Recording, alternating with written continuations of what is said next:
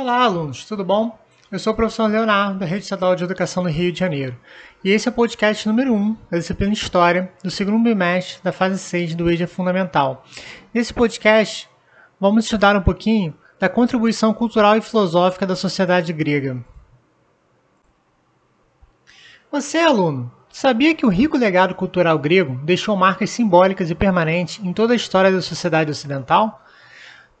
O ideal de beleza impresso pelos gregos em suas obras artísticas, bem como o grande afinco que se dedicaram às suas obras arquitetônicas, científicas e filosóficas, constitui um marco cultural sem igual, ainda que milhares de anos tenham se passado desde as suas realizações.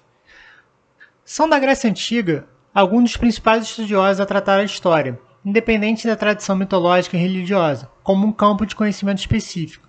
Coube a Heródoto a alcunha de pai da história quando se dedicou a relatar os acontecimentos das guerras médicas, os conflitos entre gregos e persas pelo domínio das áreas comerciais do mar Egeu. Em se tratando de filosofia, é impossível não considerar a importância grega para o desenvolvimento desse campo de conhecimento.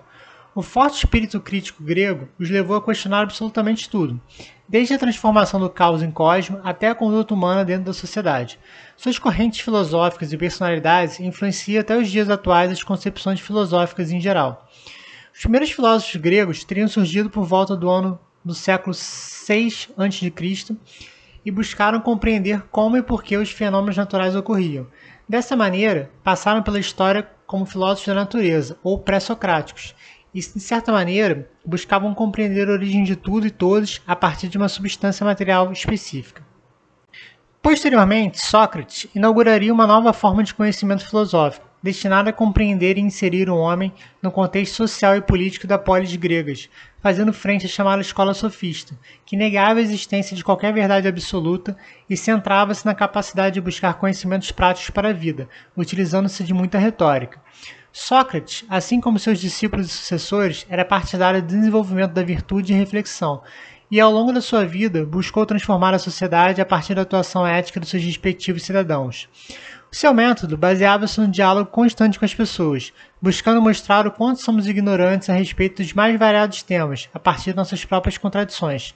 Sócrates foi condenado à morte acusado de corromper a juventude ateniense. Seu discípulo mais famoso foi Platão, também ateniense e fundador da Academia, uma instituição de ensino para a formação de filósofos. Como Sócrates não deixou registros escritos, coube a Platão narrar os ensinamentos do mestre. Platão possui um entendimento de mundo próprio, e dividiu o conhecimento em duas áreas distintas, o mundo das ideias e o mundo dos sentidos, dando ênfase e importância muito maior ao mundo das ideias, uma vez que, segundo seus argumentos, o mundo dos sentidos tende a nos enganar.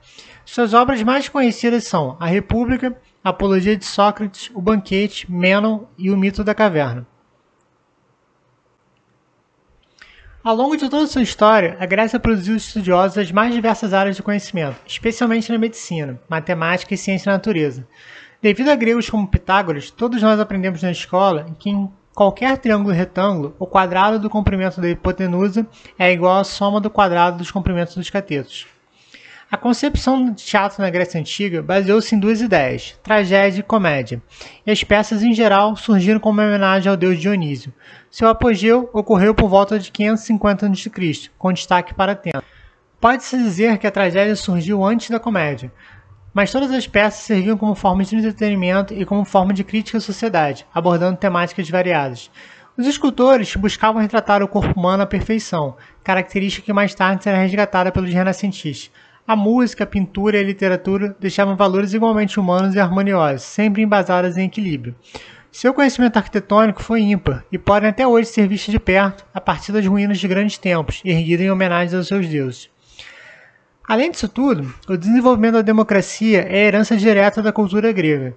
Esse sistema de representação política consiste em transferir ao cidadão o papel de decidir os rumos políticos, sociais e econômicos dos locais em que vive a população. É a criação de Atenas. Atenas viveu ao longo da sua história reformas e sucessivas formas de poder que, por fim, resultariam na transferência do poder ao próprio povo. Bom, alunos, chegamos ao fim desse podcast. Espero que você tenha gostado e se ficou com alguma dúvida, você pode consultar o material escrito, assistir a videoaulas ou procurar a ajuda da sua professora ou professor de História. Um grande abraço, bons estudos e até o nosso próximo encontro historiográfico nesse podcast. Até lá!